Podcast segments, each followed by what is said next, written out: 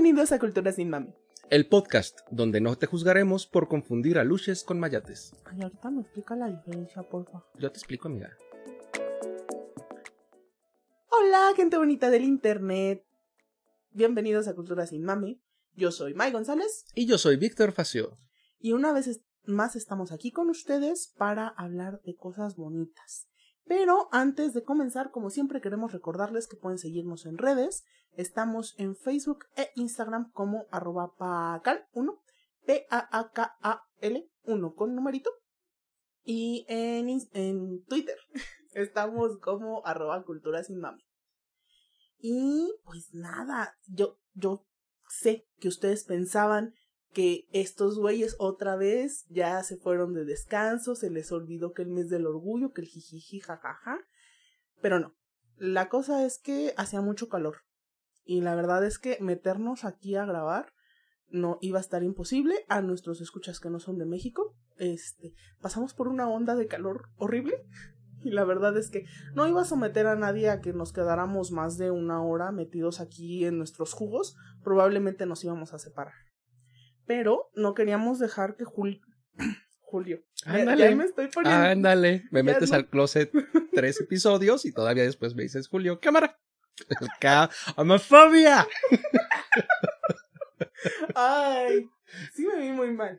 Sí me vi muy mal, pero no queríamos dejar que junio se nos fuera así, porque ya saben que junio es nuestro mes preferido. Ya no es el único mes en donde sacamos a Fachito del closet, pero sigue siendo un mes muy importante para por lo menos tres cuartos de este bonito este podcast. Entonces, bueno, para ti también es especial. Para ti también es especial porque ella nos apoya y nos quiere mucho. Este, pero sí, el punto es mi gente, que todavía vamos a hablarles de cosas de gente homosexual, Claro que de sí. gente de la comunidad LGBTTIQ. Lo iba a decir más rápido, pero eso me iba a trabar la lengua. No queremos eso. Sí, No queremos eso. no queremos Es eso. un autosabotaje que justamente sería homofobia en este Sería homofobia en este caso contra mí misma, y eso es muy feo. caso. Es muy Muy feo. Este. Pero sí. Entonces, hoy vamos a tener un formato que es uno de mis formatos favoritos, que es en donde la otra persona me explica cosas y yo respondo y soy bonita. Ay, te agradezco que pienses que soy una persona. todavía, se le considera todavía. Hay días en que. Hay días en que yo lo dudo. eh, yo solo a veces, solo a veces, pero sí, luego te pones difícil. Es que sí. Pero bueno, justamente el día de hoy vamos a hablar de palabras del argot LGBT. Porque, gente, yo soy una persona a la que le gustan las mujeres y los hombres y todo, todas las personas en general me gustan mucho. Pero yo soy muy mala para comunicarme con la comunidad porque yo soy una persona introvertida, güey. Ah, soy muy, muy introvertida, entonces mi vínculo con la comunidad son mis amigos que ya hice desde hace mucho tiempo, porque me intimida mucho salir a la calle y así. Entonces, pues hay muchas cosas que yo de repente veo en el internet de las cosas. Ajá, sí, sí, sí. Contéstame, Claudia, contéstame. Y yo no sé qué está pasando, o sea, yo es que no, no sé de dónde viene, no sé qué me quieren decir, y me estoy sintiendo como una persona, una mala persona homosexual. I Me feel very attacked. Lo cual, por cierto, también es argot homosexual. Conoce tu, tu, tu cultura, maricón. Entonces, hoy Pachito me va a educar. Porque a mí me gustan mucho las cosas del lenguaje, cómo lo utilizamos, cómo lo transformamos, pero muchas veces estoy very confundida. Entonces, Pachito me va a explicar el origen y el uso de muchas de estas palabras. Y yo creo que nuestro público se puede beneficiar de esto también. Claro que sí. O confundirse más. O confundirse más, o decirnos, no, eso no se usa Es así. que eso no era. Y a mí me interesa también saber cómo lo usan ustedes. Entonces, pues, a ver, ¿cuál es la primera palabra que me traes, Fachita? Bueno, antes que nada, Así queremos hacer un disclaimer. Así es. Sí, a mí me gustaría aclarar que, aunque Mai y yo somos un mosaico, ¿verdad? Un mosaico de identidades. Ajá. A mi letra la acaban de incluir este año. Así es cierto. Es el primer año en donde la P aparece. Normalmente está cortada después del más. pero ya lo vi en un par de... Usualmente está en el símbolo de más, que es el Hufflepuff de... del alfabeto homosexual. Sí, pero es la primera vez que se le tuvo en cuenta siquiera para estar después del más. Así es. Entonces, avanzamos. Ahí vamos, claro que sí. Que por ahí, fíjate que no tengo en mis notas, porque yo aquí vengo con notas. ¿Ustedes creen que yo vengo a improvisar y decir pendejadas? No, no, no. Yo anoto mis pendejadas y luego las ignoro y digo pendejadas nuevas. Pero las anoto. Entonces, lo que no anoté en mis notas eh, para que producción, si se puede, me recuerde, si no, pues ni modos, ahí se lo perdió para siempre, es que me interesaría que también hablemos, mira con qué naturalidad, por andar diciendo estas cosas, ya se me olvidó qué chingados te iba a decir, ¿de qué estábamos hablando? Algo que querías agregar, no sé, o sea, agregar el argot, las palabras, ah, ya me acordé, no hombre, soy brillante, tan bonita como brillante, eh, quiero que en algún momento platicamos también de que las palabras a veces sufren un proceso que se llama reificación. O sea, las palabras que usamos para identificarnos son solo nombres, son etiquetas que ponemos eh, a veces para lastimar al otro, pero lo más importante es también para autoidentificarnos. El problema es cuando esa etiqueta se vuelve los límites de la exploración de tu identidad. Entonces, por eso cuando decimos LGBTTIQ y la gente empieza a burlarse de, ay, cada, cada año le agregan una nueva palabra, una nueva letra, pues claro que le agregamos una nueva letra. Es una mafia del alfabeto este desmadre. Así es. Eh, y se debe en gran medida no a que tengas que caber en una cajita, sino a que mientras más palabras existen para que puedas nombrar quién eres, eh, también hay más posibilidades de que explores lo que te da felicidad. Sí, porque finalmente no queremos atraparnos en una cajita. Yo por eso llegué a la P. Aunque no estaba incluida en las letras, yo dije, yo de ahí soy, me siento más libre, me siento más acomodada. Y puede que muchas personas no, no pues no les quepa, no, no sé. Entonces, sí, acuérdense que no, no son cajitas, utilizamos las palabras para explicar nuestra realidad, no tenemos que ajustar nuestra realidad a las palabras. Amen. Me parece perfecto. Sí, sí. igual para las personas que nos estén escuchando, que no sepan de qué es esa P, la P es de pansexual. Mucho tiempo pensé que era de procariota, pero no. Resulta que no. Es de y no, pansexual. No, no es que me guste el pan. No me gusta el pan de esa manera. Sácate otro chiste, Joaquín, también. Sí, por favor sí me pone muy incómoda porque ya luego me ven raro entrando a las panaderías y no. Gracias. No, gracias. Entonces, este, pues sí. Ahora, sigamos con el disclaimer. Ah, claro, sí. Entonces, les comentaba. somos una parte pequeña de este. de esta mafia del alfabeto. Así es. Y no representamos el cúmulo de experiencias que es lo LGBT. Eh, ni siquiera representamos las eh, las más que las específicas interseccionalidades de quienes somos. O sea, yo no hablo por todas las personas, eh, ni siquiera de mi género, ni por todas las personas de mi orientación sexual, ni por todas las personas de mi expresión de género. Yo he intentado postularme como presidenta de lo pansexual, pero mi candidatura ha sido ignorada. Entonces, tampoco hablo por todos ellos. Así es, eso es lamentable. Yo hubiera votado, pero no estoy en el padrón. Este. Es, es, que te digo, cuando, cuando nos buscamos entre nosotros aparecen demasiadas cosas raras sobre panes. Así es, sí, no, no queremos. Es el único chiste que voy a aceptar este julio. El único. Sobre todo porque ya se acabó. Ya se acabó. Y si intentan hacer todos esos chistes durante el año, una patada.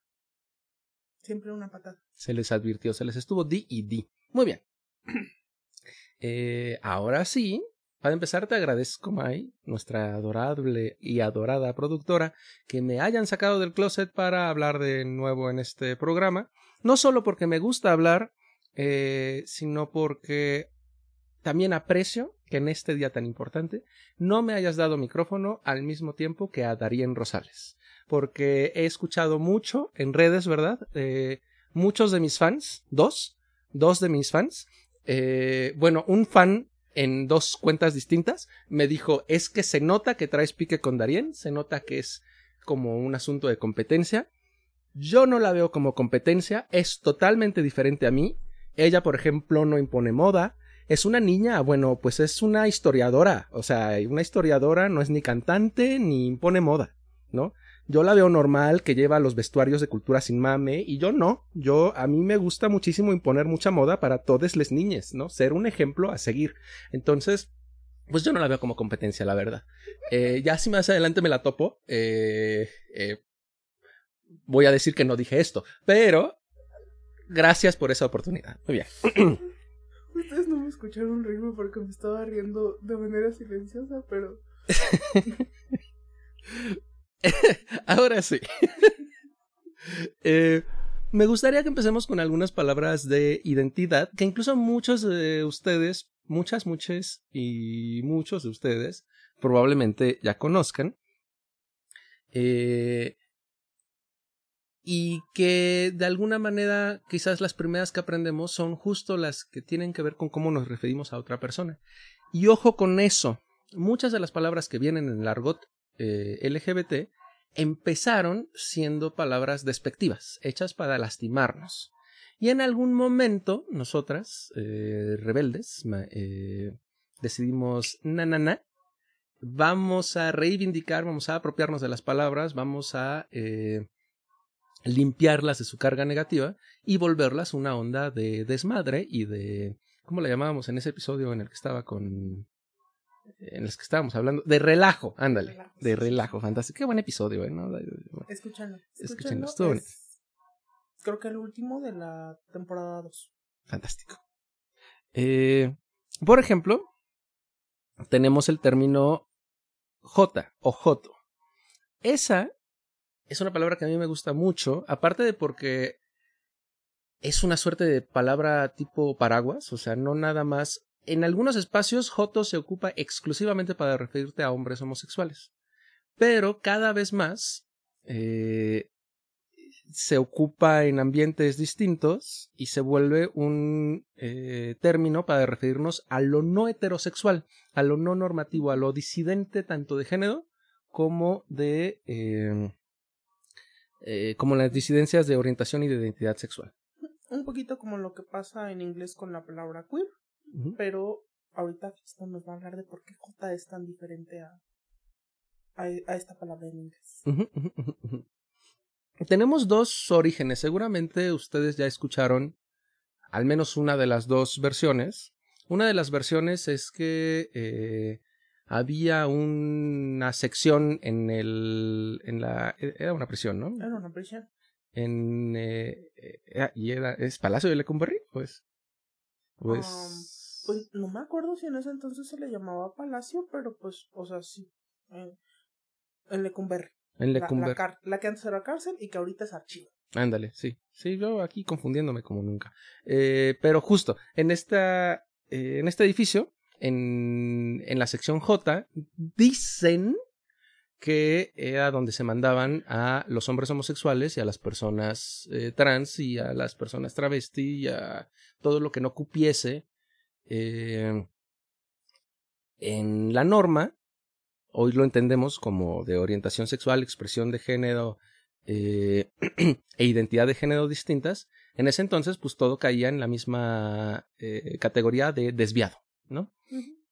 Entonces a los desviados se les mandaba a eh, la sección J y que por eso hoy les decimos Jotos y Jotas. Esa es una historia. Por ahí hay eh, personas que dicen que no tiene mucho sustento histórico. Hay quien dice que el término Joto incluso se ocupa desde antes de, eh, La existencia de Lecumberri. de la existencia de Lecumberri. Y por ende eso, eso ha llevado a especular que probablemente J se refiera más bien a una, un tipo de baile eh, oriundo de España. Ajá. Así que, que haga referencia a J. Baile. Y dado que el baile es alegre y este, feliz y se dan brinque- brinquitos y demás, y nada de eso es... eh, Y asumo que debe ser como también muy estilizado en cuanto al uso de las manos y esas cosas. Así es, como todo eso que se... Que, todo eso que en la fiesta se ve bien, pero que en el mundo heteronormado cotidiano Les alarma. les alarma, ¿no? Como, ahí está bailando, no está bailando como hombre eh, Felipito, ¿no? Ah, sí. Eh, o esto deviene en la lógica de, una vez más, de la desviación. Recuerden que cuando hablamos, voy a usar varias veces a lo largo de este podcast el término desviación. ¿Y por qué lo voy a hacer?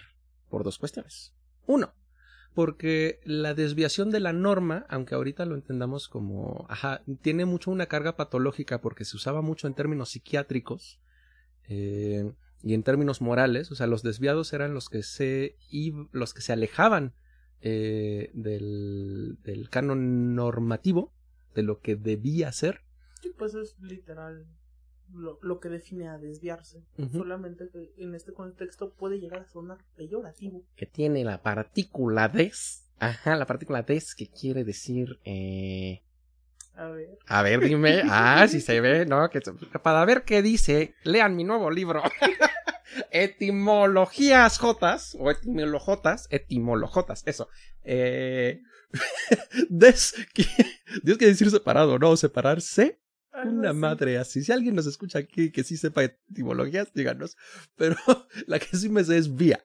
Eh, vía como en camino, ¿no? Entonces está el camino que todos siguen y luego el que se desvía es el que elige un camino o se va por un camino distinto. Como la desviación del río incluso, ¿no? Eh, entonces es justo, ahí comparte mucho el desviar con la disidencia. La lógica de lo disidente es un paso extra a la desviación. Es decir, la desviación puede tener ahí un, carácter eh, organicista, cientificista, eh, psiquiátrico, patológico. Tiene toda esta historia eh, de, de, diagnóstico. Y la disidencia tiene que ver justo, ¿no? Si hablábamos de la desviación como en está siguiendo un camino distinto, en la disidencia hay una elección del camino distinto. Hay una reivindicación del de, eh, combate a o la diferencia respecto a la norma. Por eso no se da de la noche a la mañana. Es eh, una lucha de décadas, si no es que de siglos, y también se ha traducido en el lenguaje. De hecho, lo que hoy entendemos Aquí voy a hacer como un. justamente una desviación del discurso. Eh, eh. ¿Vieron lo que hice? ¿Vieron lo que hizo? ¿Vieron, lo que hice? La palabra más antigua que tenemos en el. Eh, en el repertorio vocabular psiquiátrico eh, o, o, filosófico o pseudocientífico para referirse a las personas no heterosexuales era uranistas. Y obviamente eso no sobrevivió, ¿no? No vamos por ahí gritándole a la gente, pinche urbanista, ¿no? O sea, por más divertido que sería y que aquí entre nos, si a mí me gritan pinche urbanista en la calle, igual ya hasta respondo bien, ¿no? Porque está, es de que, que, homofóbico más culto, ¿no? Porque la lógica de los uranistas era que se, eh, que no se reproducían sexualmente como justamente el dios Urano, bueno, el titán Urano. Eh, que aunque sí tuvo hijos eh, por medio de la reproducción sexual, bueno, sexual sí podemos pensar en los dioses como entes sexuales, eh, como entes sexuales Urano dio vida a Afrodite, Afrodita, aquí yo toda anglicista, ¿no? No, no, aquí yo inventando mi palabra se y siniestra. También tú, ¿para qué, ¿para qué te metes a escuchar un podcast? Yo no soy lingüista, yo soy sociólogo. Pero bueno, este. Andamos transformando el lenguaje cada vez que podemos. Pero bueno, entonces, da vida a Afrodita por la sangre que sale de sus genitales eh, después de un trágico episodio que eventualmente les contaremos. Eh, yo no estoy aquí para hablar de mutilaciones genitales. Eh, este, pero yo sí, pero próximamente, próximamente. Muy bien. Porque si ponemos de tema LGBT mutilación genital, no va a faltar la panista. Sí, no. A este. Nos va a sacar de contexto. Nos va a sacar de contexto completamente, ¿no? Pero entonces, en esta lógica de que Urano se reproducía de maneras eh, sinuosas, entonces se ocupó el término uranistas para referirse a las personas que tenían una conducta aberrante, una vez más, aberrar es. aberrarse es seguir un camino distinto o un flujo distinto al normal. Eh, y después, un defensor desde la psiquiatría, eh, fíjense, un defensor desde la psiquiatría, pues es cada defensor de hace muchas, muchas décadas, pero se le ocurre decir lo que estas personas tienen no es una depravación propiamente, es una condición psiquiátrica en la que sencillamente no les gustan las personas de un género distinto. Y dijo, bueno, no hablaba de género, hablaba de sexo, porque solo existía el sexo, eh, en términos de categorías científicas. Y entonces, esta persona dice, existen homosexuales y heterosexuales. Entonces los dos términos nacen al mismo tiempo, antes de que en el argot científico se construyan, se creen, porque las palabras se inventan, todas las palabras son inventadas. Todas las palabras son inventadas.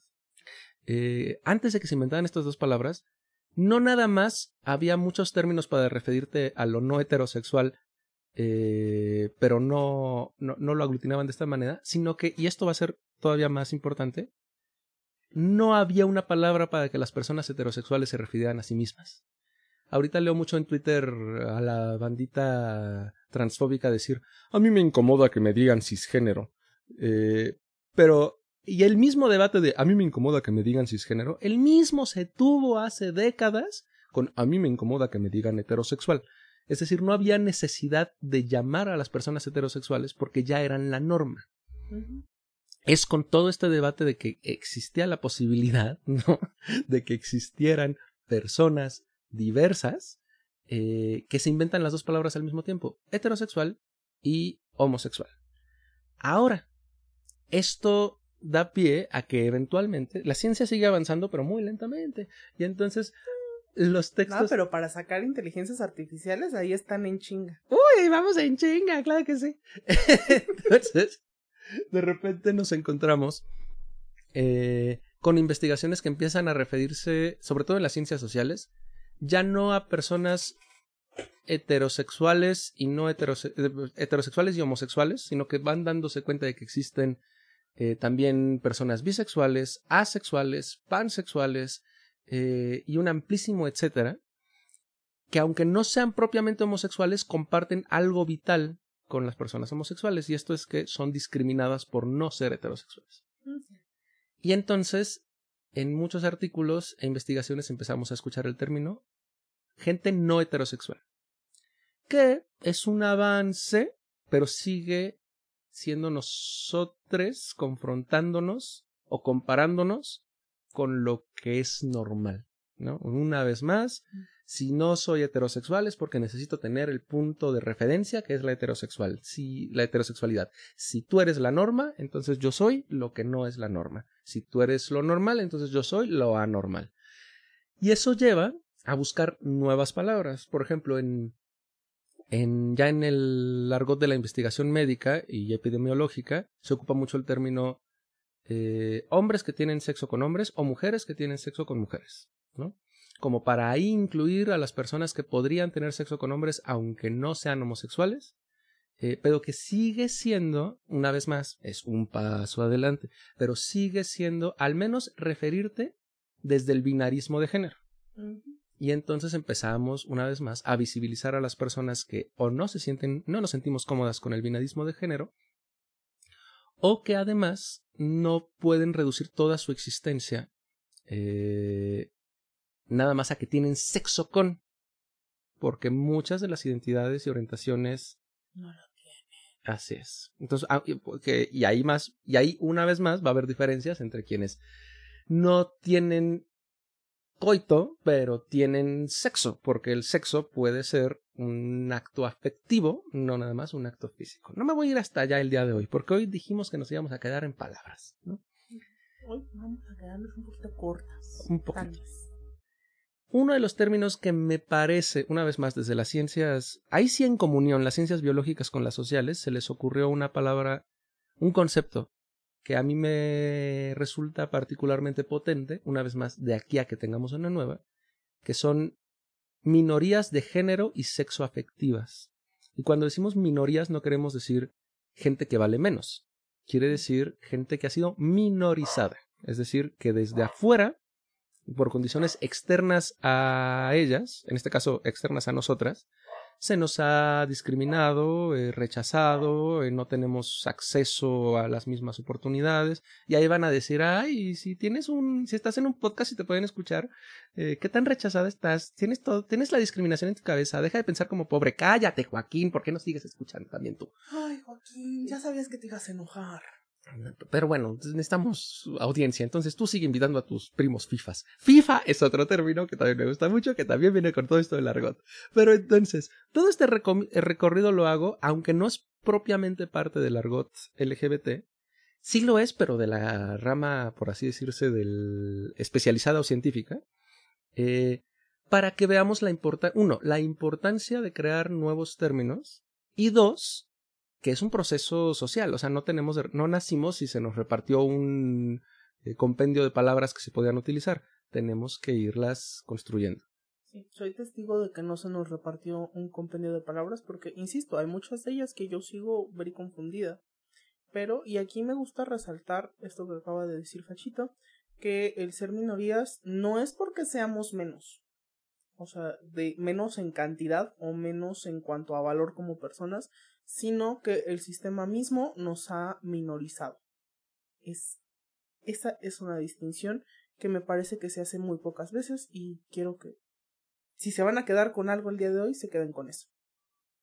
También quédense con mi amor eterno. Entonces, bueno, depende, si soy rencorosa de repente, o sea, si te, juro amor eterno, pero me haces una y no te vuelvo a hablar igual, ¿no? sí somos, sí somos, no, pero es por escorpiones, es por escorpiones. Pero, este, continúan. Y en un tenor activista, ah, bueno, y entonces eso es como para ver desde la, desde la construcción científica o la construcción de los distintos saberes, cómo se van creando palabras para referirse a eso que desde el activismo llamamos, primero llamamos colectivo LGBT, eh, bueno, creo que primero se le dijo comunidad LGBT, eh, después a varias personas les dio por afirmar no sé si somos una comunidad porque eso implicaría que todos, eh, porque las comunidades usualmente son ciertamente más chicas y manejables. Entonces dicen, ah, quizás el colectivo LGBT. Hoy podemos ver los dos términos. Yo digo que sí hay diversas comunidades LGBT más. Eh, no hay una sola, no es homogénea. Si fuera homogénea estaría traicionando la lógica misma del activismo LGBT más. Y bueno, con lo LGBT va después agregándose el LGBTT, porque no todas las personas transexuales o no todo lo que está en el espectro de lo trans es igual. Por eso tenemos tres T's de transexual, transgénero y travesti. Eh, y que las incluso esa separación en muchos discursos y planteamientos éticos lo juntan nada más en el paraguas de lo trans. Y en el paraguas de lo trans también ahí van incluyendo lo no binario. Es decir, cada una de estas letras responde a una teorización y lo que es más importante quizás, a una teorización que se hace ya no desde psiquiatras nombrándonos, sino de nosotros, las personas que nos repensamos, nos vemos y nos discutimos como minorías de género y sexoafectivas, poniéndonos nombres. Un efecto semejante ocurre con la palabra J. Eh, Recuerdo que la primera vez que a mí me confrontaron con el yo soy Joto, y así diciéndomelo con fuerza, eh, era, era un echique eh, que fue, fue mi amiga en la preparatoria, ya después nos conocimos tiempo después, más bien después nos reconocimos después, eh, que me dijo, no, yo no soy gay, porque los gays son los que están pidiendo su matrimonio igualitario y que son blancos y bonitos y hegemónicos. Eh, yo soy disidente y soy discriminade y soy morene y soy latinoamericane. Entonces yo soy J. Y en ese, y ahí me cayó mucho el 20 de justo la importancia de tener palabras, no nada más dependiendo de tu orientación, de tu identidad de género y de tu, expresión de género, sino de tu identidad regional. Las palabras que ocupamos y que son congruentes con nuestra civilización o con nuestro marco de cultura, son importantes. Y todo eso es también un poquito mi spoiler de que hoy vamos a ver muchos mexicanismos y muchos latinoamericanismos, porque muchas de estas palabras, algunas más jocosas que otras, eh, las adoptamos explícitamente nosotros, ¿no? O sea, si hay un argón, si hay un argot, un argón, ya esto voy a, así como hay un argón homosexual, hay un neón eh, no binario, ¿no? Y debe de haber un... Nos estamos apropiando de los gases Andamos, nobles. claro que sí, los gases nobles y los innobles también, como mi ex. Bueno, entonces... no pregunten cómo terminó en estado gaseoso. Entonces hay un argot no nada más LGBTQ sino un argot específicamente latinoamericano y, francamente, también uno específicamente mexicano, y ciertamente podríamos irnos hasta regionalismos. Pero como yo no conozco más región que la mía, porque cuando me sacan de vacaciones se me va toda posibilidad de ver el mundo, porque estoy francamente muy contento de que me sacaron. Como esos perritos que ya que los sacas ni siquiera disfrutan el viaje porque nada más andan como que viendo para dónde chingados irse, eh, pues así estoy yo. Entonces no tengo mucho de los regionalismos, aunque sí voy a hablarles un poquito eh, de algunas apuestas regionales específicas. Ok, entonces les decía. Para este abanico de lo no heterosexual, de las minorías de género y sexoafectivos, tenemos la maravillosa y divertida palabra J, que a mí me gusta porque además, lejos de decir, ay, sí, nos encerraban ahí en el Lecumberri, hay una mayor oportunidad de reivindicación cuando dice, pues es que bailo bien suave, ¿no? O sea, este, aquí la alegría está chidori y este, y me gusta. Sí, e incluso, pues es retomar las cosas con las que te solían insultar y hacerlas tuyas y empezar a utilizarlas como un escudo y un arma. Así es. Porque en, en el momento en el que las empiezas a utilizar tú, pues, o sea, así son los bullies. Ya que ven que, que empiezas a aceptarlo y que lo tomas como, como tuyo y que ya no te, no te hieren con eso, lo dejan ir. Por ejemplo, la palabra lencha, eh, una de las eh, teorías respecto a su origen es que es una deformación de lengua, eh, en tanto a que las lenchas eran mujeres molestas que respondían, que hablaban mucho, que eran groseras y por ende todas, venían con todas estas...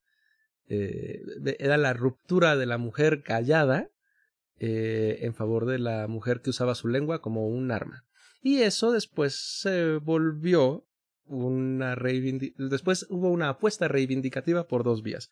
Por un lado, las lenchas contestatarias, que ocupan su lengua como herramienta política, y por el otro, las lenchas también contestatarias, que ocupan su lengua como un apéndice de amor. Entonces... Es justamente el momento en el que lo dijiste dije, ah, es por eso.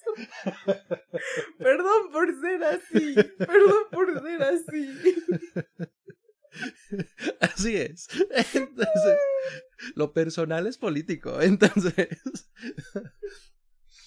justo ahí vemos una clara apuesta de cómo ocupo algo por lo cual me atacan y le digo al vato FIFA, pues sí, porque yo sé ocupar mi lengua mucho mejor que tú en todos los sentidos en los cuales se te ocurra, ¿no? Este, también está el maricón y la marimacha, que tienen sus eh, semejanzas, ¿no? Las hipótesis de por qué se les dice maricones a los hombres homosexuales son varias. Una de ellas que se remite a las mariquitas, unas, eh, unos bonitos. Los, bichitos. Así es, así son unos. Creo que son coleópteros. Yo qué sé, ¿verdad? Yo siempre ando aquí opinando. Yo no sé qué significa coleóptero. Pero, este, ajá, tienen unas alitas rígidas encima, unas alitas normales y unas alitas rígidas encima. Si me están escuchando los biólogos, hay, hay por ahí un biólogo que, podría escucharme, que me podría decir, chinga tu padre, si, si, deja de hablar de lo que no sabes. Pero si es así, eh, Corrígenos y dinos qué onda con las mariquitas. Así es, sí, porque se llaman eritros y otra cosa, no me acuerdo bien. Yo les digo catarinas. Ah, bueno, sí. a lo que voy es que tienen, tienen unas alitas normales con las que vuelan, ¿no? Y encima tienen una suerte de alas rígidas, que son... Eh... Las que son normalmente rojas y negro. Es de esos bichitos estamos hablando. Así es que además este, son muy buenos para controlar pestes en eh, tu huerto o en tu plantita o en tu etcétera. Pero entonces, hablábamos de las mariquitas, ¿no? Y como son insectos que son aparentemente delicados, digo, ponles un zoom y esas madres eh, comen otros insectos y son violentos y grandes y fuertes. Pero, ya que les hace zoom, mientras son muy bonitos. Entonces, una alternativa o una hipótesis plausible es que por eso se les diga mariquitas. Y la otra es que eh, es una deformación de María. Entonces es como decirte, Ajá. ahí viene la Juana, ¿no? Este, Sí, es como cuando para insultar a alguien le empiezas a utilizar este las palabras en femenino. justo, ¿no? Entonces, ahí viene la mariquita, como en ese tenor de los fifas reunidos diciendo, ay, ay, este, su conducta femenina me hostiliza, ¿no? Ajá. Eh, y, por ende, en el mariquita, del mariquita, eh, de ese mismo espíritu ofensivo del que nace mariquita, nace también el marimacha. En tanto es una María, eh, Pero macha. pero macha. Ajá, este, porque está utilizando, bueno, está ocupando un papel que es de un varón. Cuando en realidad, pues no, o sea, el, el chiste de tener una relación entre dos mujeres es que no hay vatos. Es el, es el chiste, es el punto. Si yo pudiera tener una relación con un vato en la que ese vato no estuviera, sería muy difícil, pero también mucho más tranquila. En- y hablando de insectos, hay un regionalismo particular en México que es, además de interesante a nivel social, también interesante en, su, en el término, que es la palabra mayate. Eh, la palabra mayate se ocupa sobre todo en el sureste de México. Bueno, empezó ocupándose en el sureste de México y ya después se fue, eh, fue adquiriendo eh, popularidad. El mayate es un varón eh, que tiene sexo con otros varones y que puede o no ser homosexual. Una vez más, ¿cómo chingados es eso? ¿No? Lo que tú me acabas de describir es algo muy homosexual, pero ¿quién soy yo? Así es. Y en tanto la identidad no es lo mismo, ajá, no va a ser lo mismo tu orientación que tu identidad, o sea, puedes autodefinirte como una persona homosexual o no hacerlo. Así como mi amiga dijo, yo no soy gay, yo soy joto, una persona puede identificarse como heterosexual y tener sexo con otros hombres. Bueno, un hombre puede tener, puede identificarse como heterosexual y tener sexo con otros hombres. A nosotros nos brinca mucho, pero en ciertos contextos culturales no brinca tanto. Entonces, por ejemplo, en un, mis ancestros oaxaqueños, francamente, no los, no me criaron. Mi, mi abuelo era de Oaxaca, eh, y, pero para cuando me crió a mí, yo sabía muy poco de. Entonces, yo podría estar muy equivocado con esto. Pero en el, en la región del Istmo, yo sí escuché de parte de una mushe la, un poquito la explicación de que el, mayo, el mayate era un hombre frecuentemente con esposa, eh, machito heterosexual al que le gustaba tener sexo o con muches o con otros hombres y que o comúnmente tenía el rol eh, penetrativo. En esta onda a mí me parece muy interesante que hayan elegido para referirse a ellos la palabra mayate. Según unos, todo aquí tiene dos versiones. Yo ando en el multiverso de los términos. Amamos. Según una de las versiones, se es mayate porque. Esta no me gusta. Es que yo tengo repelús porque. Yo tengo repelús con las cuestiones escatológicas. Tan así que cuando me metí al kinder, mi, mi mamá me asegura que cuando me metió al kinder, yo aprendí a ir al baño eh, por mí misma porque no quería que pasar la indignidad de que alguien me cambiara el pañal. Entonces, tengo una muy mala relación con esas cuestiones. Pero como el mayate es un escarabajito, es otro coleóptero, eh, que comúnmente está en las eh, en el estiércol de los animales. Entonces una de las hipótesis es que como tenían el rol penetrativo en una relación Mm, no, sí. entonces podemos no, no se imaginen la imagen, o sea. Yo no voy a hacer king shaming, pero no me gusta esa imagen. Eh, pero otra hipótesis que a mí me gusta, honestamente estoy muy sesgada. O sea, me gusta porque no me gusta la otra imagen. Es que la otra imagen es muy fea. Así es.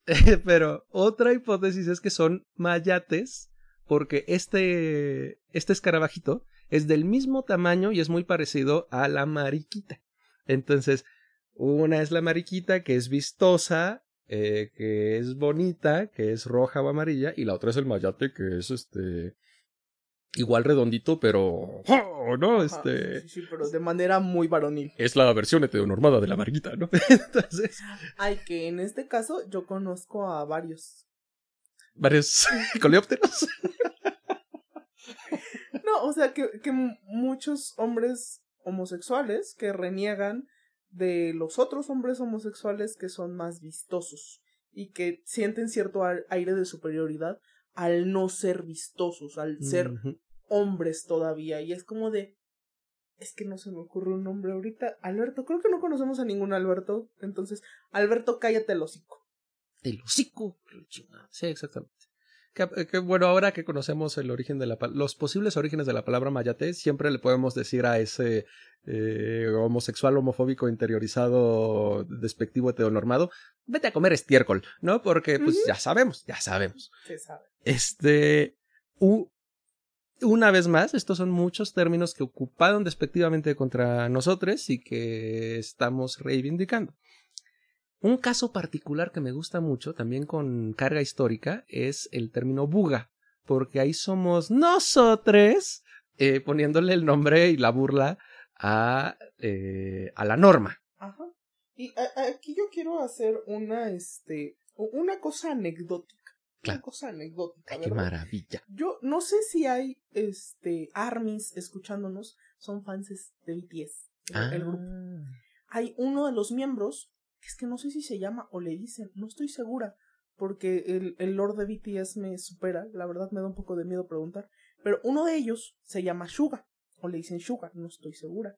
El punto es que una vez, este, scrolleando en Twitter muy en la noche, yo vi unos, un juego de anillos en donde yo juraba y perjuraba que decía buga. o sea, ya saben para dónde va esto. Yo estaba very confundida, amigos. Así de, ahora los bugas resulta que andan muy orgullosos. que cuando quieres salir al, al, al, antro, al antro homosexual con tus amigos homosexuales, tú sientes la necesidad de informarle al resto del antro que tú nada más estás ahí para pasar un porque la música está mejor. Ahí hay un nicho, hay... Cuando le mostré el screenshot a Tere,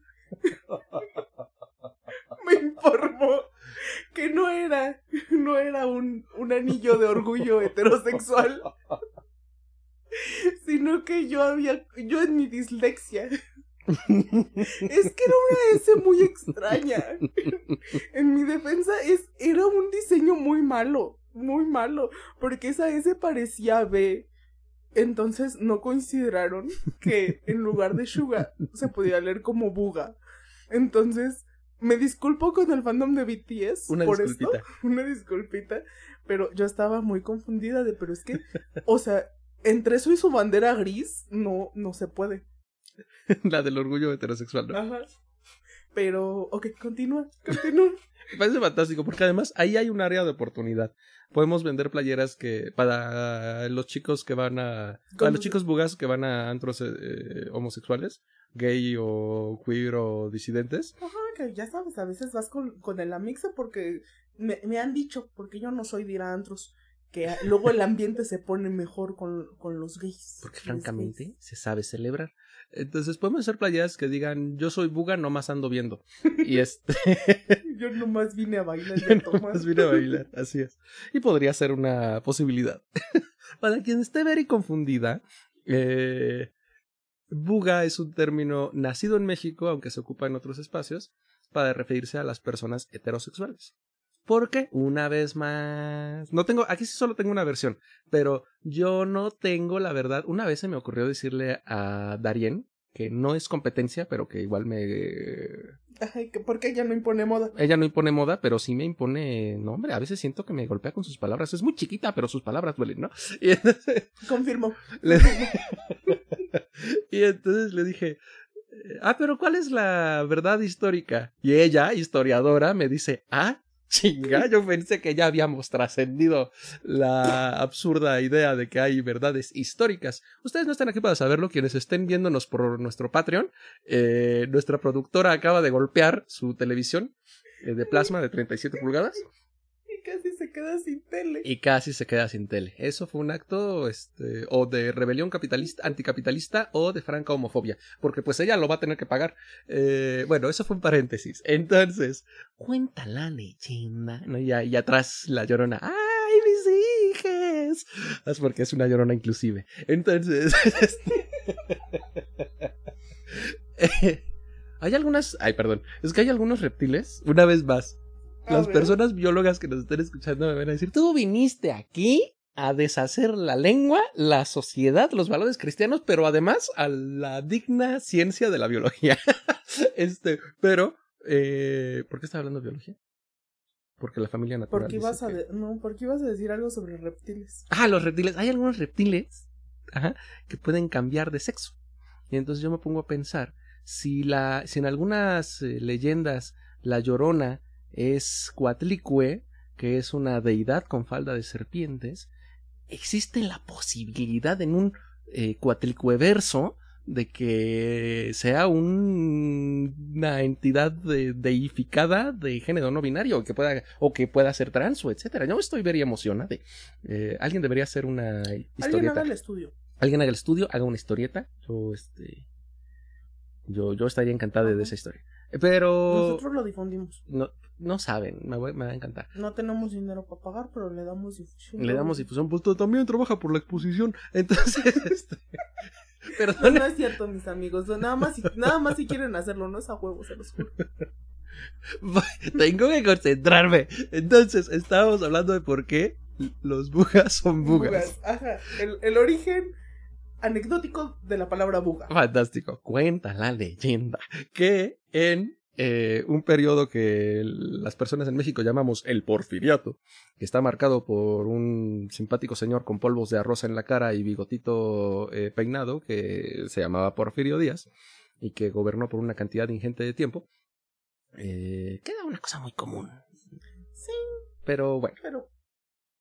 Lo agarramos Concéntrate, ahí, Juan ¿no? Víctor, Concentra- ah, bueno, concéntrate. sí, sí, sí, sí. pero- Bugas. se me olvida, los bugs. Es que cada, te das cuenta como mi inconsciente dice, no quiero. no quiero darle espacio a la bugificada, a la buguiza. Sí, Entonces, pero pues nada más nos estamos riendo de ellos, por favor. ay no, yo tengo muchas amigas bugues, este, y... Bueno, Bueno, no muchos, no. ahí tengo tres. Ay, por favor, somos tres. Eh, Además, creo que a nuestros amigos no les diríamos tanto como buga. sí, no. Hay formas cariñosas de decir buga, pero... Ajá. Pero bueno, había en tiempos del porfiriato en la Ciudad de México un restaurante que se llamaba Las Bugambilias.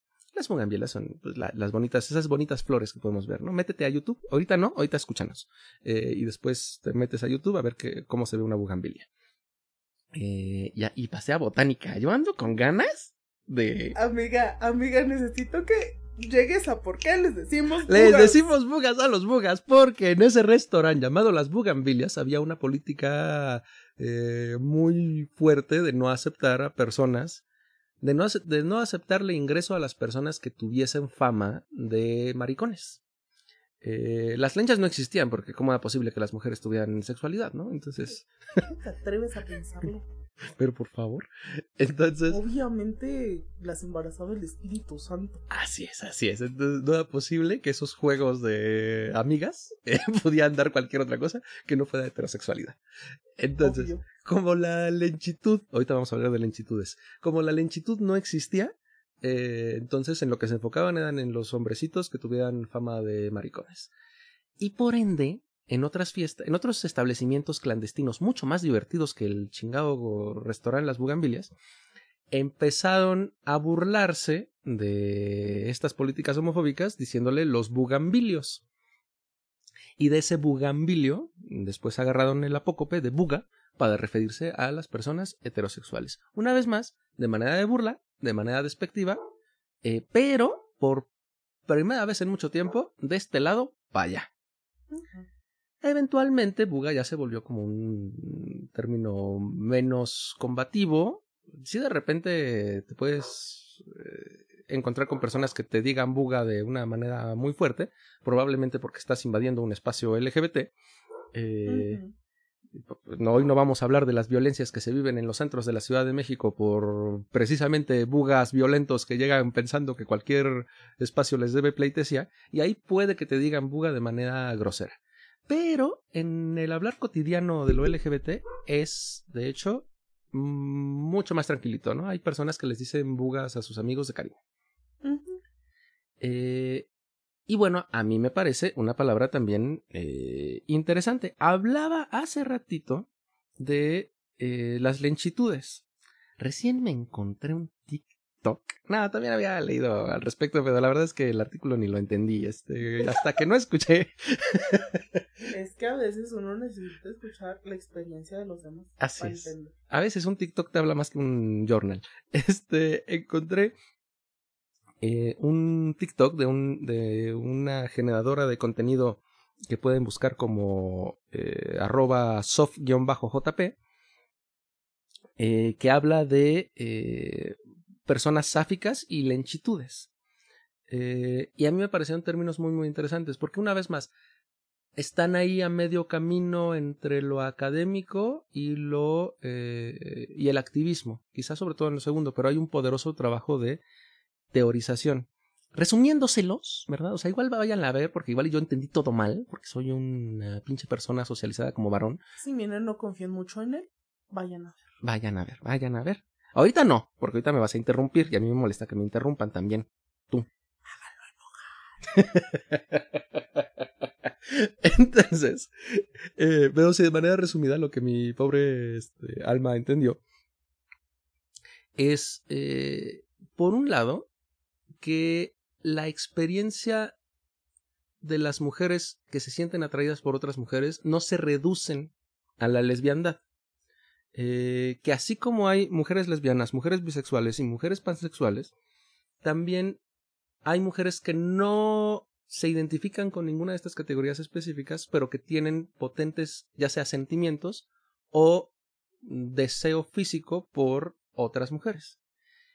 Y que además hay personas que no caben, hay mujeres que no caben o que no se quieren posicionar en ninguna de estas circunstancias, pero que sí eh, comparten mucho de las circunstancias, discriminación, eh, universos mentales, vocabulares o sociales que tienen que ver con la lesbiandad.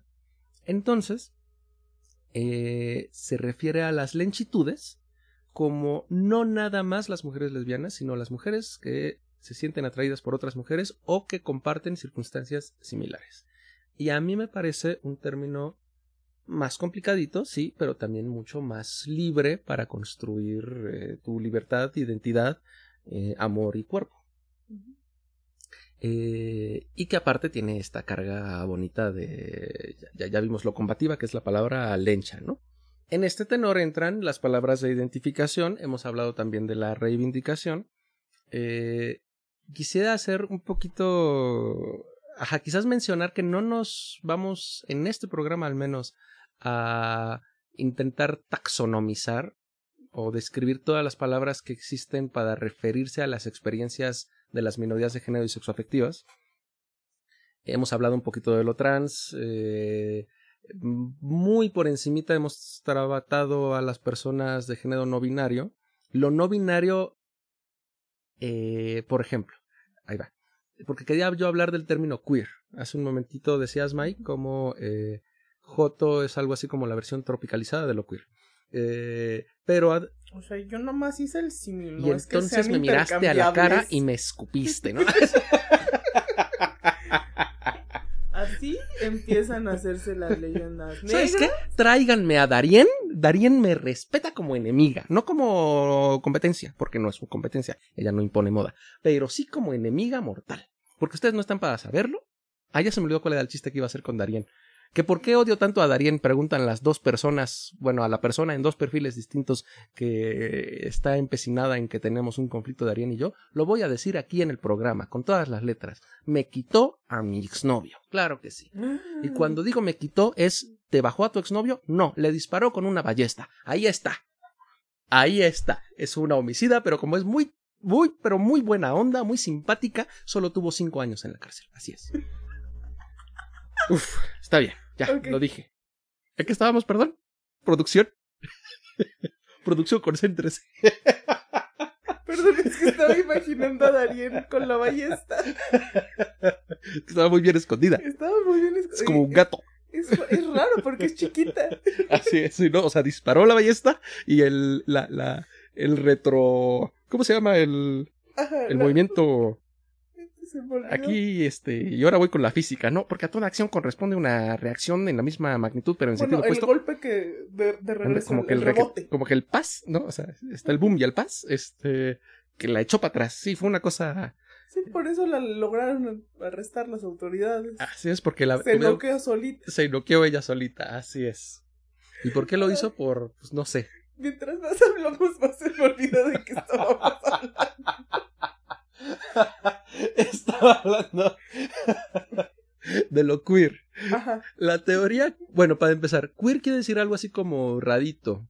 Las personas no heterosexuales o no cisgénero, seguramente ese rarito nos trae muchos recuerdos de la primaria, ¿no? Eh, queer quiere decir extraño, raro. eh, y hay una mm, corriente política y, y de estudios de lo social llamada teoría queer, que nuestras... eh, eh, no tenemos escuchas terfas, pero si las tuviéramos, detestan la teoría queer. Eh, es muy complejo, pero entre otras cosas plantea que el género está socialmente construido, ahí estoy muy de acuerdo, y que por ende una forma de combatir la violencia que viene desde el binarismo de género es deconstruir el género, de, construir, entre otras cosas, la expresión de género. Eh, dejar de atender lo que los varones deben vestir y lo que las mujeres deben de vestir, cómo se deben comportar, cómo deben hablar y cómo deben vivir el mundo, y explorar formas más libres de, eh, de ser, de estar y de gozar el mundo. También hay puntos de reivindicación con el cuerpo, o sea, es muy, muy extenso. Eh, y una vez más, yo solo puedo hablar por mi experiencia particular, no por las varias experiencias, porque está lo queer, así como eh, lo queer nace en un contexto anglosajón y lo joto nace en un contexto latinoamericano, eh, no son homólogos, pero tratan temas semejantes. de, la mis de una manera semejante, lo no binario nace también en un contexto anglosajón, quizás con más perspectivas de deconstrucción y por ende eh, con, no, con una mayor discusión latinoamericana, o al menos eh, del sur global. Pero sigue siendo fundamentalmente occidental. Muchas culturas no occidentales o no hegemónicas, sobre todo no hegemónicas, tienen conceptos y vidas y cuerpos parecidos a los a lo que llama lo a lo que llamamos lo no binario. Eh, las personas de dos espíritus, por ejemplo, en el norte de América, específicamente en Canadá, aunque también parte de Estados Unidos, eh, son personas que se socializan en un género distinto al binario, no nada más como hombre o como mujer, sino como alguien que se desplaza entre, esos, entre ese espectro o que reta los dos espectros o que reúne eh, los polos de ese espectro. En México tenemos, entre otras figuras, a la figura de la mushe. La mushe no es eh, ni hombre ni mujer, aunque muchos lo resuman como ah, es una persona que nació como hombre y después fue este, socializada como mujer. Eso también es una reducción un poquito, o más bien, es una reducción muy eurocéntrica.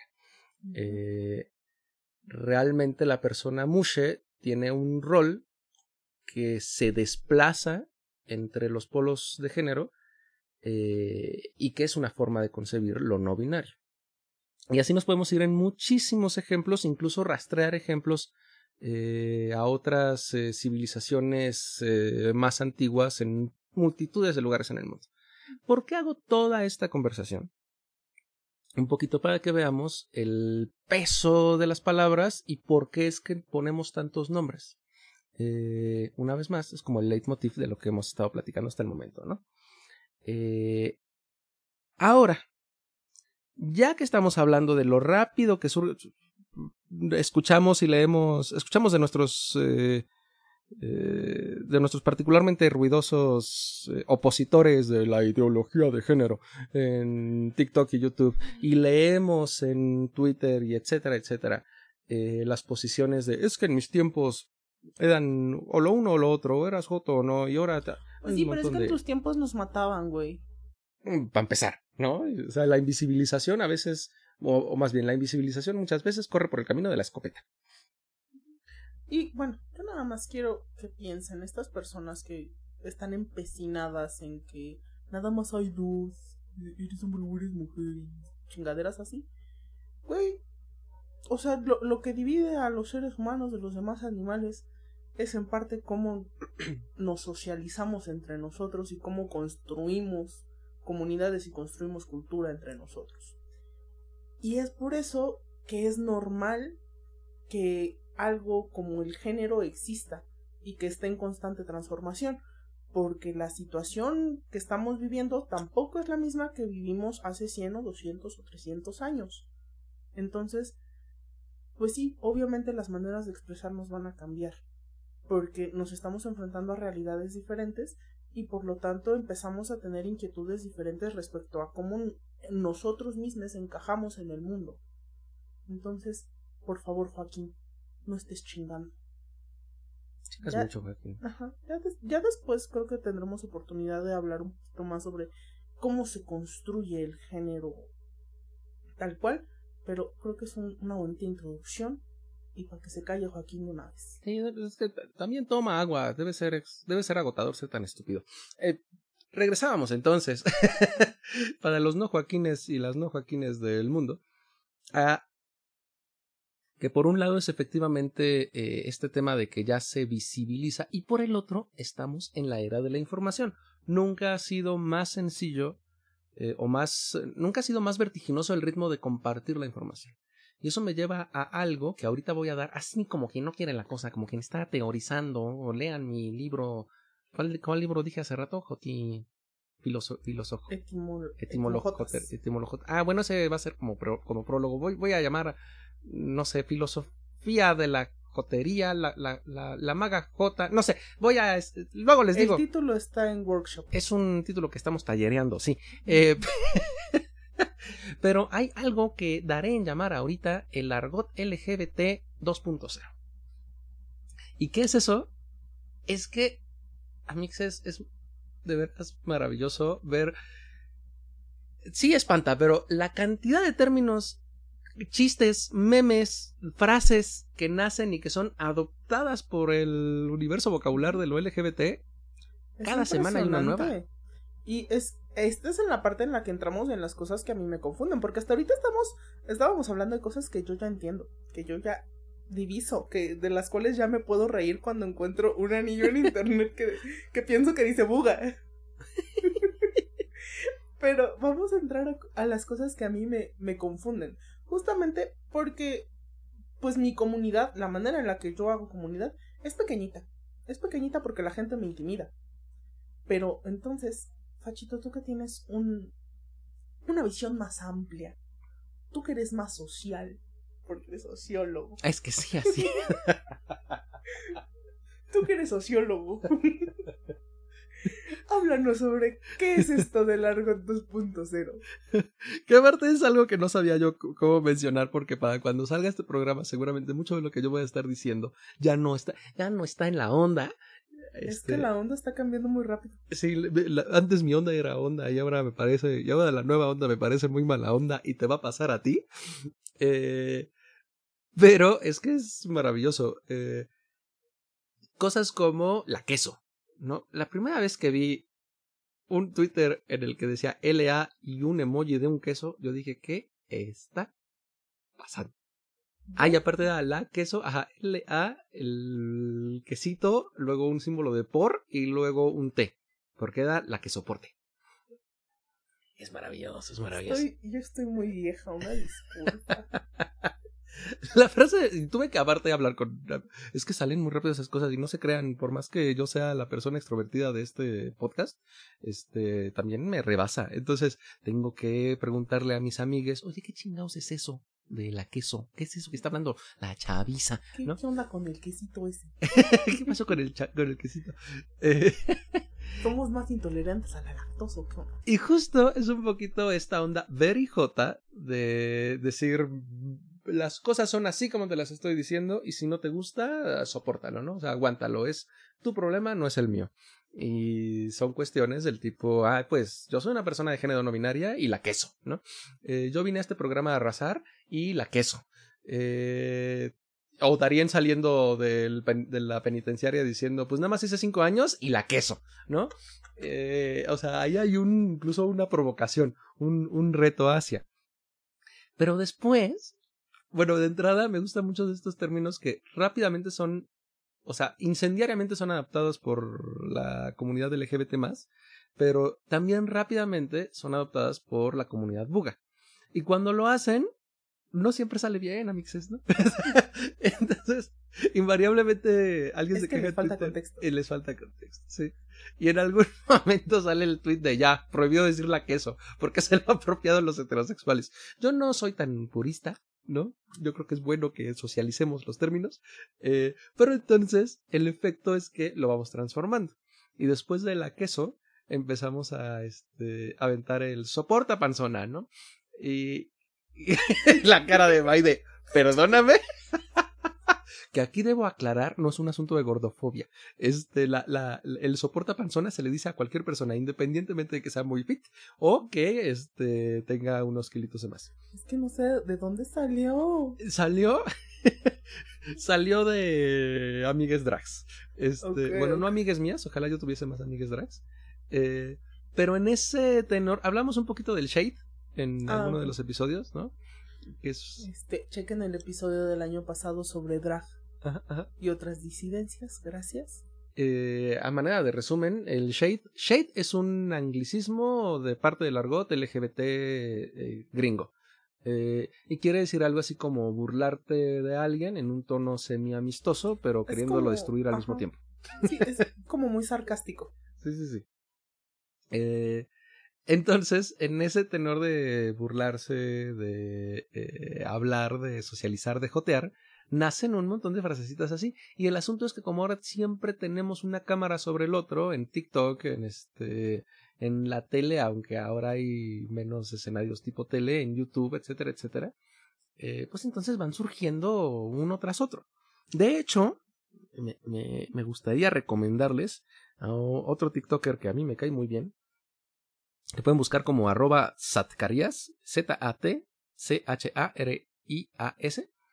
eh, que tiene una serie de TikTok sobre slang homosexual gringo y mexicano, eh, que es muy claro, es, es muy bonito cómo va...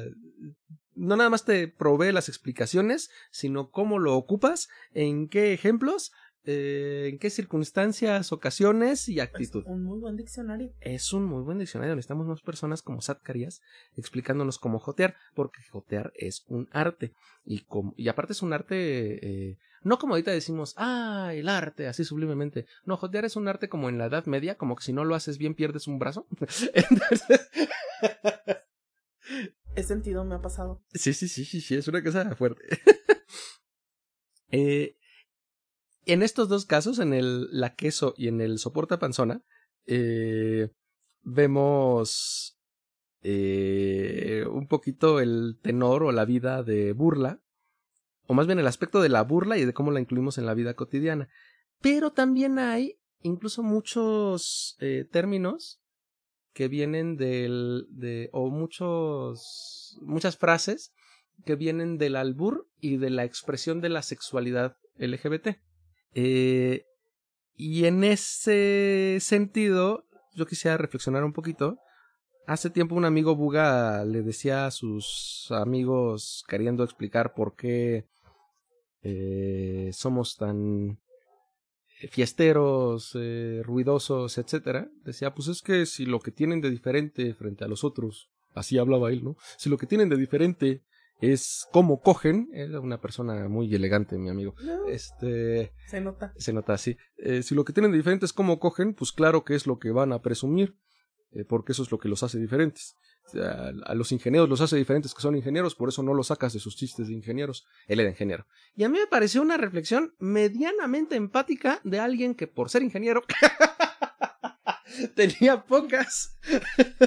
Yo esperaba muy poco de él. Entonces, que llegara ahí me pareció fascinante.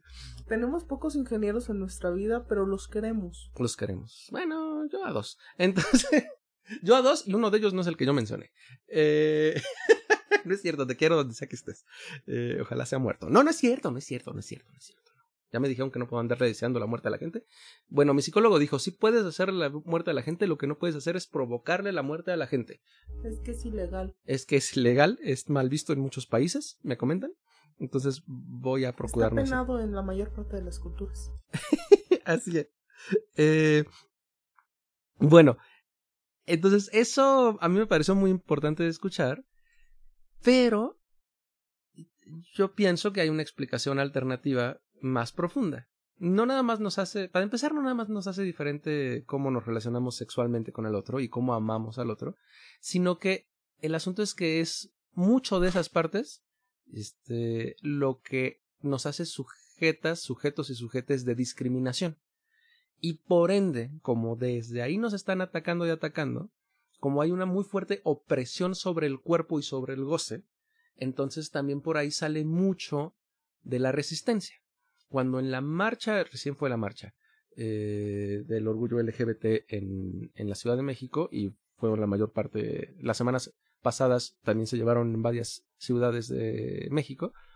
Eh, mucho de que la gente vaya disfrazada, encuerada, en drag, en tanga, eh, tiene que ver con la liberación del cuerpo, el cuerpo oprimido, el cuerpo atacado, el cuerpo eh, encerrado, ¿no?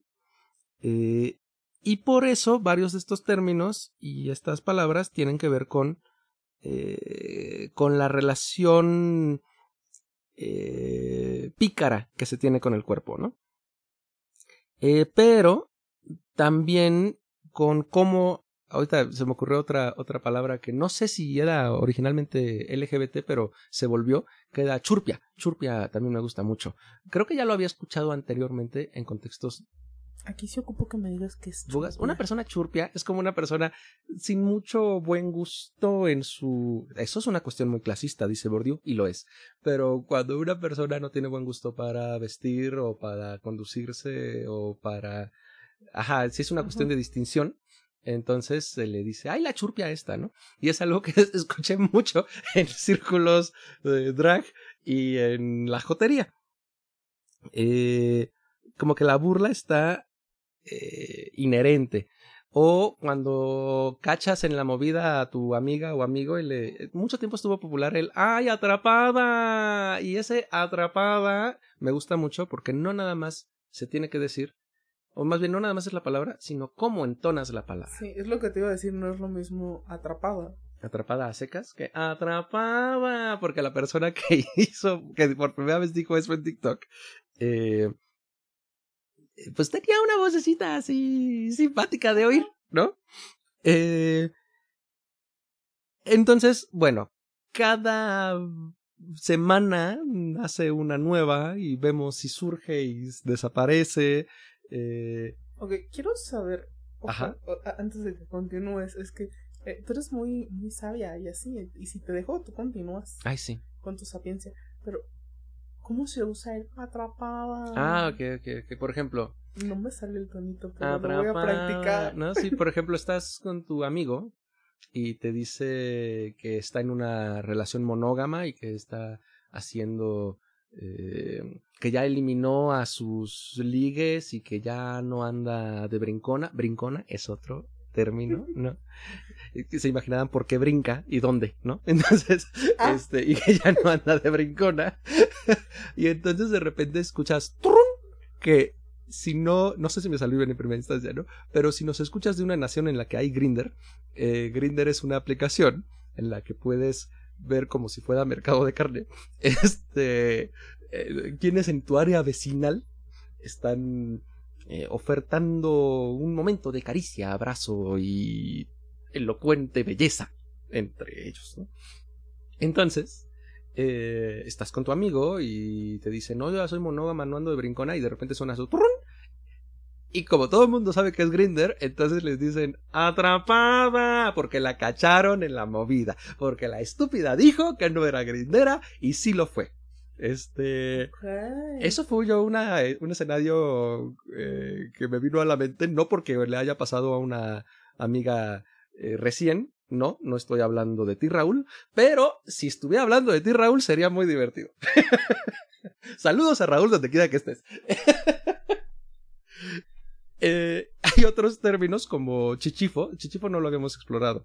Eh, chichifo y chichifear. Yo no sé qué es chichifo. Ah, hace mucho que te escucho decirlo.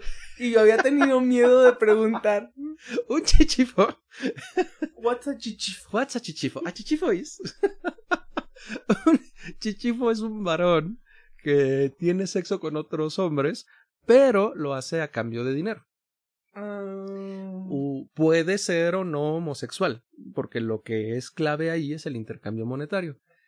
En a veces puede ser el intercambio monetario tal cual, o sea, y te dejo en el buró, o a veces puede ser como la boyfriend experience y está contigo, pero es por el interés material. ahora estoy muy triste. Porque Güey, es que me imaginé. Algo más que- divertido, No, dice. Entonces me imaginé a alguien cayendo por un chichifo. pasa, pasa. De hecho, una burla típica es la de y se enamoró de un chichifo, ¿no? Porque que te chichifen es muy feo. A mí nunca me ha pasado porque pues yo nací jodida, ¿no? Entonces nunca he tenido Tu humildad ¿Con salvado de los chichifos. así es. Ah, bueno, no, ¿eh?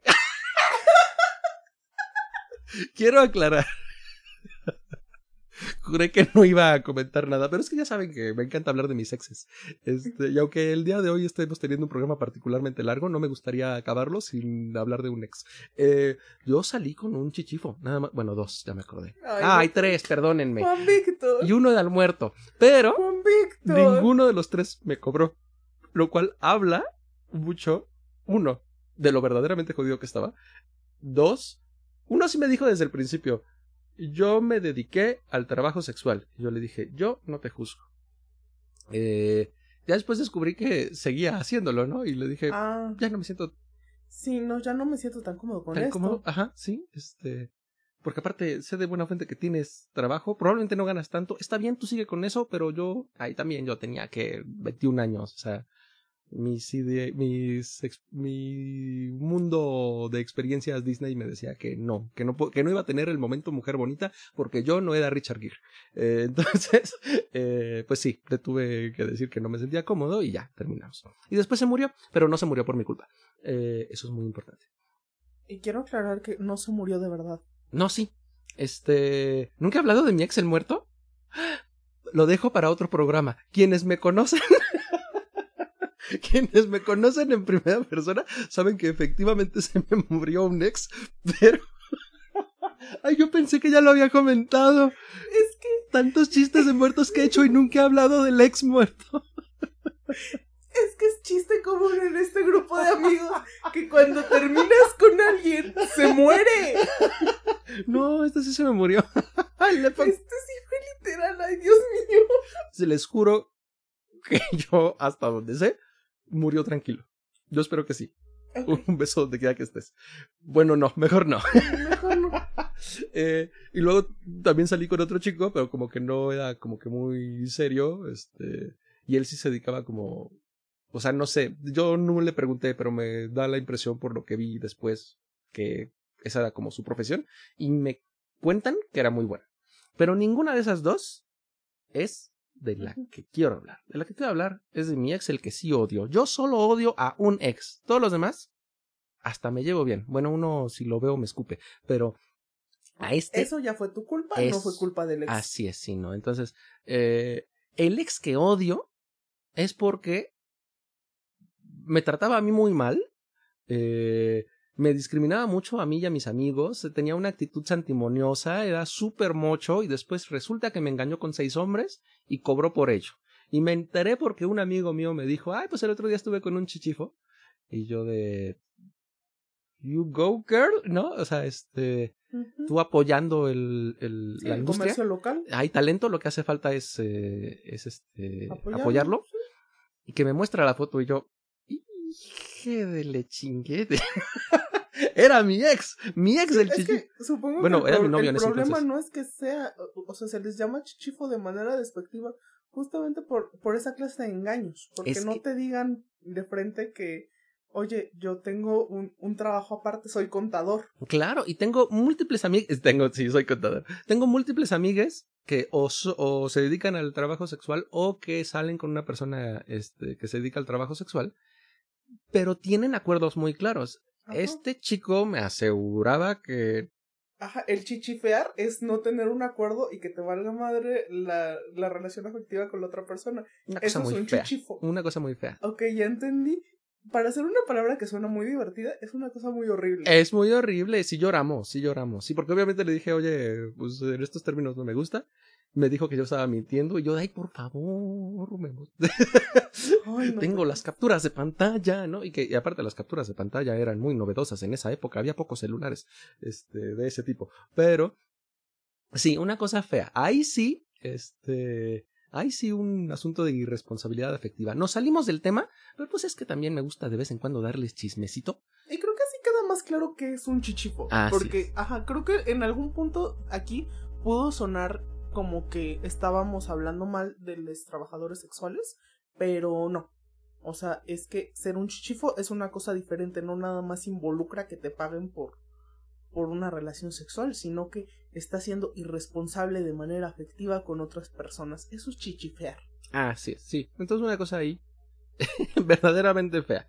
Eh, otra que me que creo que ya pasó de moda, pero una que me gustaba mucho era ¿y si me meto con él? Eh, que la, se la debemos a otra TikToker icónica que se llama Aimepe3, eh, que estaba hablando de un momento en el cual un hombre a él, que a ella no le parecía particularmente atractivo, de hecho era feo para sus estándares, eh, le tiró la onda y ella dijo, pero ¿y si sí? Y entonces ella dijo, ¿y si me meto con él? Y eso resonó en mucho de la comunidad com- LGBT más, Ah. que muchas veces, no más por recibir un abrazo, no más por darle rienda suelta a la caricia una noche, decimos, pues no me gusta, pero ¿y si me meto con él? ¿No? Y esa frasecita, aunque parece inocua, se volvió mucho tiempo, este, justo. Canto de guerra. Porque sí, canto sí. de guerra No formó parte ser. del argot homosexual. Esto Este, es nuevo para mí. eh, ay, Totalmente nuevo lo que para pasa es que te respetas a ti misma y por eso no, no te has dicho y si me meto con él. O sea. O sea, sí. o sea, sí, pero no. o sea, volvemos al. Yo. O sea, ustedes son mi comunidad. Entonces, si ustedes no, no usan una palabra o algo así, yo no me entero. Yo no me entero. O sea, yo cual buga hasta que no llega al, a la comunidad en general. Y a veces, a veces me tiene que explicar alguna persona heterosexual que esté más en redes. Es que eso ocurre. Eso Es, ocurre. es bien chistoso porque justamente lo de la queso me lo explicó mi amiguito del trabajo. Y fue de- fue un poco vergonzoso para mí como, como parte de esta bonita, ¿Había examen? como parte de este bonito colectivo, fue de, no, no sé. Que el- y el buga me explicó. No, no es cierto. No, no. Nada más mi, mi amiguito este, de trabajo me explicó. Este, sí, fue, fue difícil. me educó el Bugatti. Lo cual me lleva a otra palabra muy bonita que es di. Creo que no ha habido una que me confunda tanto, pero que me quede tan clara como di. Ubicas, Eh, veo tu cara de confusión. Veo tu cara de confusión, Mike. Es que, o sea, pues, pues sí. Pues dilo. Lo que tiene di es que lo tienes que decir en una parte específica de la, del enunciado y habiendo construido Güey, el no mames que también hay reglas Hay gramaticales. para este gramática del slang LGBT. Claro que lo hay. Un po- y aparte es un ejercicio bien empático. El di se agrega hasta el final de una frase que te gustaría que la otra persona diga en referencia a una conversación que están teniendo. Ok, a ver. Entonces, a ver O si muy chingona. A mí me interesa mucho esto de cómo se construye el lenguaje, Juan Víctor. Entonces yo ocupo que me digas. ¿Qué pido, güey? Por ejemplo, por ejemplo, si dices este ya eh, a ver si se me anto- a ver si se me ocurre, ¿no? Pero si estamos ah, ya sé, voy a cubrir dos al mismo tiempo. Ok, ok. Muy bien. Entonces, eh, supongamos que estás en una fiesta y ves a un chico que te gusta eh, y se lo dices a tu amiga, ¿no? De, ay, ese, ese chavo como que me lo quiero raro, ¿no? Eh, y entonces yo volteo y digo, pero ¿cuál? Solo veo a ese chacal. Solo veo ese chacal que te podría robar la billetera. Eh, no creo que sea él, ¿no? Y entonces tu amiga voltea y te dice, no, sí es ese. Y tú le podrías decir, la bella y la bestia di, ¿no? Porque entonces tú estás pasando tu opinión a lo que te gustaría que diga tu amiga para completar esa situación que es que se enamoró de la bestia. Ok. ¿No? O este. Eh, ay, se están peleando Darien y Facio en el. y Fachito en Cultura sin mame. Eh, Ahí es que quise hacer una referencia deportiva, pero no me salió. No, pero este. no sé. Este. El, clásico. El clásico. el clásico de cultura sin mame. El clásico de cultura sin mame, di, ¿no? En la onda de aguantar el día al final es como meterte en el guion del otro. Como robarle el guion al otro y decirle. Ajá, como lo que tiene que decir para que se complete el punchline. Así es. Es como un punchline que dices tú pero que tendría que decir la otra persona. Así es. Sí, sí, es sí. Que, complicado. Eso es complicado. Cuando salga este programa, les voy a poner el TikTok en el que. En el que se explica ¿Cómo, porque. ¿Cómo dije que se llamaba este chavo que me caía bien? Satcarías. Este, el TikTok en el que Satcarías explica el D, porque es que les digo, es muy confuso, pero ninguno me queda más claro que ese. Ajá, o sea, es que sí queda, sí queda claro, pero creo que es muy fácil usarlo mal. Eh, sí, un poquito. Sí, son. O sea, es que yo no lo usaría. Por la simple y sencilla razón de que. O sea, lo entiendo si me lo dices, pero yo no sabría usarlo. No voy. Está, está muy difícil. No voy a quedar humillada, di, ¿no? a mí nadie me humilla, di. Oye, sí. Ya, ya, ¿ves? Ya quedó más claro. Ejemplos, ejemplos. Es que se ayudan, ayudan. Entonces, bueno, hay como un montón. Ah, también el ella, a mí me encanta, ¿no? Eso creo que lo entiendo más. Sí, ¿no? Hay como un... Ajá, pero bueno, eso lo entiendo más porque siento que es como muy normal entre mujeres también. De repente para echarnos porras. sí, sí, sí. El ella y el eso mamona. ah, eh, también, también. Ese, ese sí. Tienen mucho ahí de ese apoyo, de esa socialización, camaradería, comunidad. Sí, sí, sí. E, e, son algunos de los que solté en el concierto de Marina en el Corona Capital del año pasado. Yo estaba, ahí sí estaba joteando, muy cabrón. Jotear es la vida.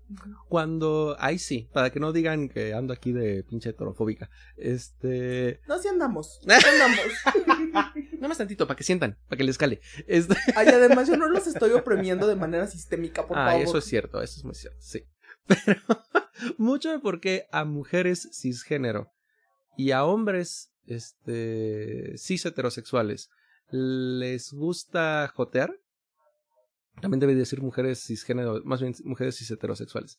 Este mucho de por qué a las personas que no son homosexuales. Ni homosexuales, ni bisexuales, ni transexuales, ni es decir, que son la aburridísima norma. Eh, Los que se ponen bajo la bandera gris. Así es, sí. Mucho de que a estas personas les guste jotear es una son dos razones. La primera es que es bien chido. no, o sea, jotear es divertida y, la vida. Principalmente es muy divertido. Primero, principalmente es muy divertido jotear. Es una como nace de la opresión, pues es una práctica muy liberadora. Es como el jazz y como el blues, que también nacen de las salomas, de estos ritmos y cánticos de los esclavos. eh, y que son profundamente tristes en principio porque nacen de la opresión y por eso también producen mucho placer. De la misma manera, jotear es un algo que nació de la opresión, se convierte en resistencia y que es muy divertido de hacer. Pero además, hay recién hace yo aquí entrando al confesionario. Hola madre, Esther. Eh, no está aquí Esther, pero supongamos que Esther es la madre porque de todas nosotras es la única que tiene nombre de este de, madre superior. Sí, de madre superior, tienes razón. Bueno, Teresa. y las dos. Teresa, claro que sí. este, podría ser. Bueno, voy a llegar aquí a confesarme. Hace eh, unas varias semanas ya, nuestra productora nos dijo, recomendaciones de lecturas no heterosexuales, jotas, eh, divertidas, bonitas, que tengan. Y a mí la mente se me puso en blanco, ¿no?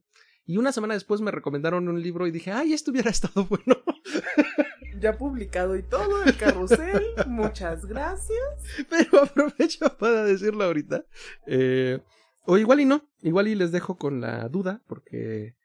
Porque ya se me olvidó cómo se llama. Ahorita.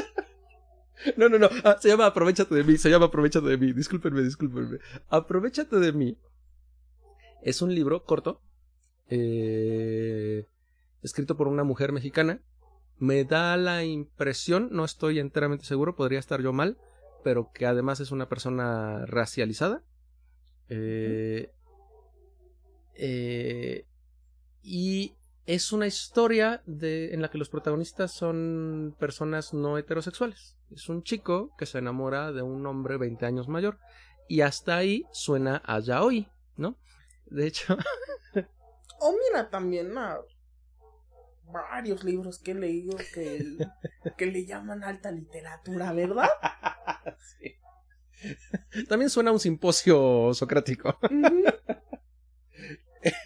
bueno, de hecho, cuando me dicen ese es el núcleo de la historia, yo dije, no me gusta, no se me antoja, no se me antoja mucho, porque además hay lamentablemente, así como hay muchas historias de amor en las que las escribe un hombre cis heterosexual y desgracia a los personajes femeninos, así también lamentablemente hay muchas historias de amor entre hombres homosexuales escritos por mujeres cis heterosexuales que desgracian de paso a los dos géneros y a las dos orientaciones, ¿no? Eh, justo porque caen en los mismos arquetipos heteronormados violentos de la historia. Entonces yo dije, me voy a encontrar otra historia eh, otra historia cis heteronormada de una mujer escribiendo personajes varones.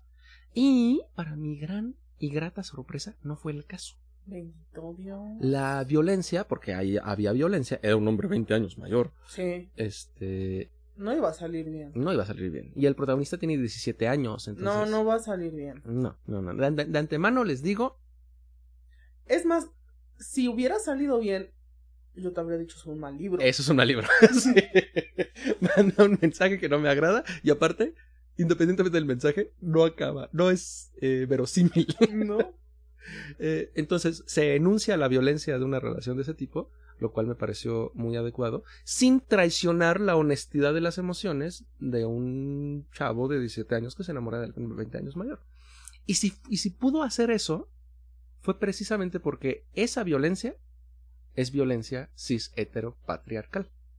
Y ella, como mujer, eh, conoce la violencia cis patriarcal.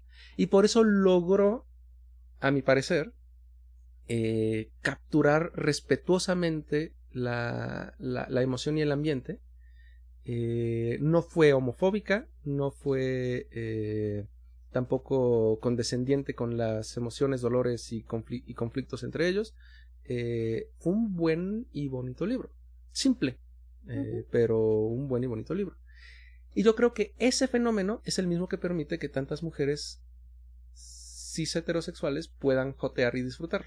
Porque mucho de, o sea, puedan jotear y disfrutar el joteo. Eh, yo creo que mucho de ese argot, de esa actitud y de esas esas vivencias, ajá, muchos de esos bailes de la palabra, fíjate con qué naturalidad. el carnaval lingüístico, eh, la, la, la, la, festividad eh, léxica, la, la, la, la, ya no se me ocurrió otra. Pero eso. Eso eh, es posible porque mucho de eso está anclado en la, en la misma violencia que esa mujer cis heterosexual vive. Y también por eso, seguramente, a los hombres cis heterosexuales no les sale tan bonito jotear. Algunos sí, y cuando sí le sale bonito jotear, tiende a ver con que también los varones cis heterosexuales son víctimas de la violencia cis heteropatriarcal. Es que es lo que no quieren entender. Todos nos estamos enfrentando al mismo pinche enemigo, no sean mamones. Ah, sí. Así es. Tantita, tantita perra madre, dos pesitos de empatía y muchos conflictos se resolverían. Definitivamente, definitivamente. En el, en el albur de hombres cis heterosexuales se gesta no nada más mucho de la jotería, sino mucho de su enunciación de dolor, o sea, las cosas que no pueden hacer, abrazar, expresar, sentir, querer a otro hombre, aunque no sea sexualmente. Ah, creo que en algún momento habíamos platicado eso. No sé si ya lo platicamos o si lo vamos a platicar, porque sí, yo me he estado topando mucho con este discurso pronunciado por otras mujeres de que muchas veces hombres que violentan mujeres y que nada más tienen como relaciones cercanas con sus amigos y etcétera, etcétera, están escondiendo una homosexualidad este reprimida y es cuando yo les digo, hermanas, no. O sea, lo lo que están diciendo es homofóbico por sí mismo y está hablando de una misoginia interiorizada muy cabrona y que tenemos que discutir porque no, no podemos creer que el hecho de que un hombre no pueda tratar bien a una mujer es culpa del sistema patriarcal, no es culpa de sus preferencias sexuales. Sí, he conocido a muchas personas homosexuales que están terriblemente heteronormadas, pero pues es que la culpa es del, del sistema patriarcal. Así es. No es, no es una cosa de preferencias sexuales. Y sí, francamente, es, esas este, aseveraciones me parecen profundamente homofóbicas. Justo. Entonces, un poquito ahí la invitación es ver al argot homosexual, al argot de las lenchitudes, al argot de lo trans, al argot de lo no binario eh, y de las eh, interseccionalidades eh, de otras naciones, de otros grupos étnicos y etcétera, como un gran eh, no iba a decir mosaico, pero es que esa es la metáfora de la UNESCO y no me gusta. Este como ajá, como un abanico, como un incluso, fíjate, voy a regresar a lo de la como un ecosistema. me van los biólogos Voy a entrevistar biólogos pronto. Ojalá no me escuchen Ojalá los pueda entrevistar antes de que salga este programa porque me van a odiar. Pero sí, es un ecosistema de, de palabras y no nada más de las palabras, sino de cómo las ocupamos, de cómo nos liberamos, de dónde nace, de cómo burlamos a la norma y cómo esquivamos incluso las balas del otro. O cómo nos avientan las balas y nosotros las regresamos como una, eh, como una expresión de libertad y de gozo y de dicha. Entonces, mi primer llamado es hacia todas y todos y todes ustedes, personas eh, de las minorías de género y sexoafectivas o de la comunidad LGBT que disfruten este lenguaje, que sigan creando, que sigamos creando este lenguaje y compartiéndolo, que no porque venga de TikTok pensemos que no es cultura, ¿no? Eh, modas vienen, modas van, pero justo por eso no quisimos hacer un catálogo de términos y nada más como irlo describiendo, para eso hay muchos espacios.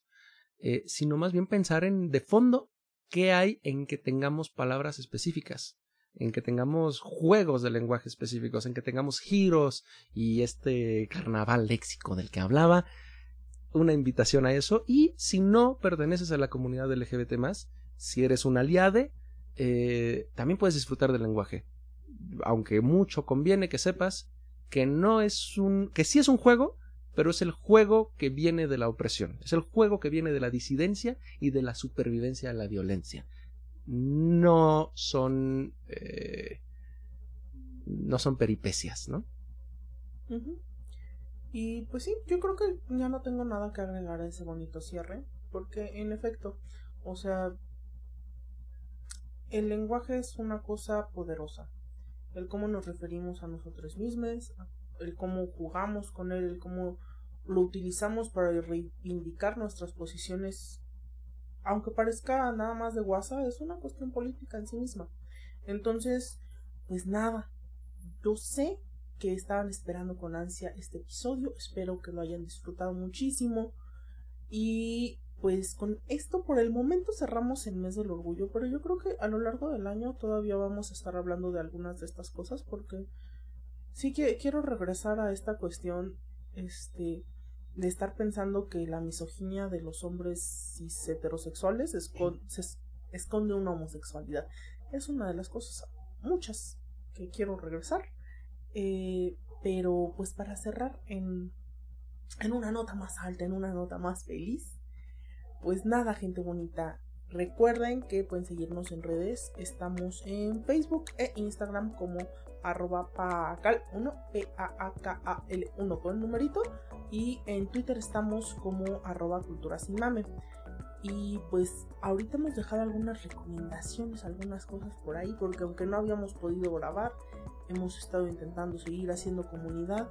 Recuerden que no hay una sola manera de ser ustedes mismos. No, no le tengan miedo. Ustedes exprésense como quieran expresarse y sigan resistiendo. Nos vemos. Y la queso.